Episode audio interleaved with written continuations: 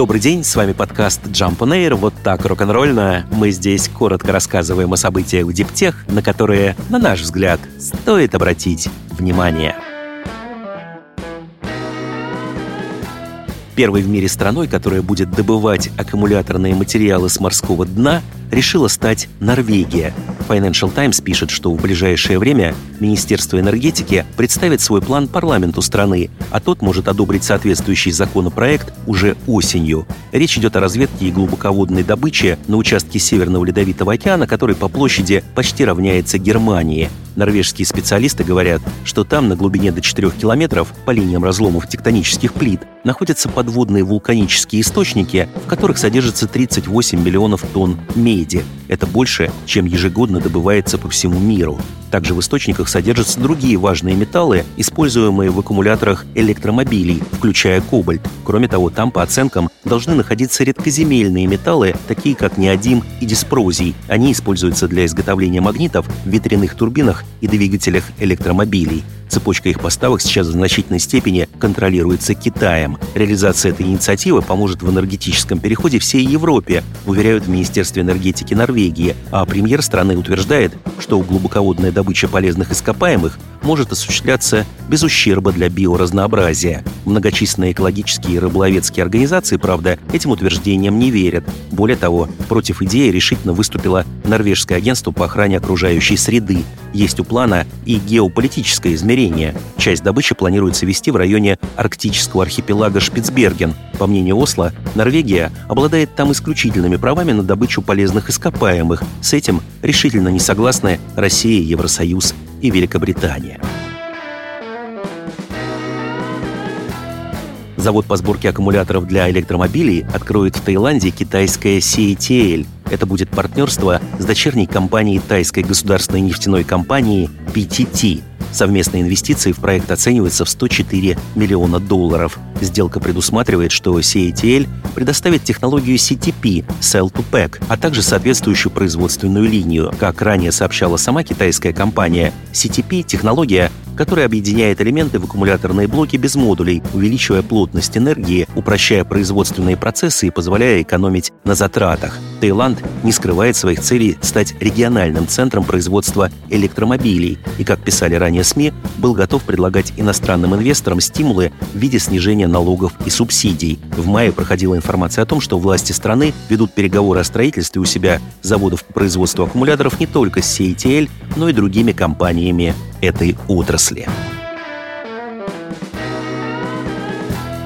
Более 100 миллионов домов в Соединенных Штатах будут получать электричество от энергии солнца и ветра к 2030 году. Такой прогноз дает Bloomberg. Цифра серьезная, если учесть, что всего в Америке около 140 миллионов домов. Власти страны в общей сложности намерены ввести в эксплуатацию мощностей более чем на 600 гигаватт. Этот показатель состоит из 358 гигаватт солнечных панелей, 137 гигаватт ветряных турбин и 111 гигаватт систем хранения, внедренных в период с 23 по 30 годы. Для понимания, 1 гигаватт – это мощность одного большого ядерного реактора или электростанции, работающей на природном газе. Авторы прогноза, впрочем, признают, что описанный сценарий может и не сбыться. Потенциальных рисков два. Экономические проблемы, в частности высокая инфляция, а также узкие места в электросетях. На частных территориях проектам далеко не всегда удается получить разрешение протянуть новые линии электропередач. Иногда процесс затягивается на долгие годы. Toyota активизировалась в развитии своего электромобильного бизнеса. Североамериканское подразделение японской компании объявило о планах инвестировать 50 миллионов долларов в строительство в США новой аккумуляторной лаборатории, которая должна поддержать новую стратегию Toyota. В компании говорят, что новые инвестиции демонстрируют сдвиг направления Toyota в сторону электрификации для всех. Также лаборатория должна помочь в работе американским заводам компании, аккумуляторному в Северной Каролине и автозаводу в Кентукки. Кстати, как раз на последнем будет производиться первый электромобиль Toyota американской сборки.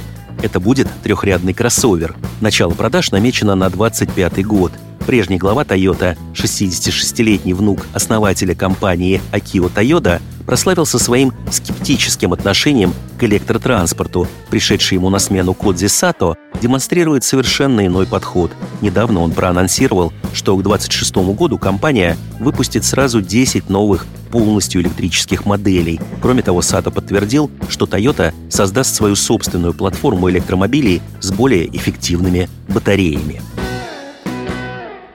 Генеративный искусственный интеллект скоро начнут применять в медицинском документообороте. Компания 3M Health Information Systems, которая создает программное обеспечение для медучреждений, объявила о партнерстве с Amazon Web Services по внедрению большой языковой модели Amazon Bedrock в качестве помощника для врача. Суть технологии в том, что специально разработанный искусственный интеллект слушает разговор медицинского работника и пациента и по итогам составляет справочный материал с кратким описанием приема, по идее, это должно освободить медиков от необходимости печатать прямо во время общения с пациентом или же делать это потом, мучительно вспоминая подробности каждого из визитов. С учетом того, что врачи в Соединенных Штатах по некоторым исследованиям вынуждены тратить на бумажную работу вдвое больше времени, чем, собственно, на пациентов, искусственный интеллект действительно может ощутимо изменить само качество медицинских услуг. Однако никто не смотрит сейчас на продукт как на панацею. Мы в восторге от этой технологии и в то же время боимся ее, говорит вице-президент 3M Health Information. По его словам, в компании прекрасно понимают риск того, что врачи не будут в должной мере тщательно проверять записи, сгенерированные искусственным интеллектом. Сейчас 3M проводит с неназванными партнерами пилотный проект, по итогам которого фирма должна будет сделать выводы о качестве работы, сможет ли машина адекватно оформить в пригодные для классификации заметки чужой диалог, содержащий информацию в том числе для выставления счетов и передачи данных другим поставщикам. Новейший дизайн электромобиля на базе своей модульной платформы P7 анонсировал израильский стартап Re Automotive. Шасси с кабины называется P7C. По расчетам компании, машина найдет самое широкое применение.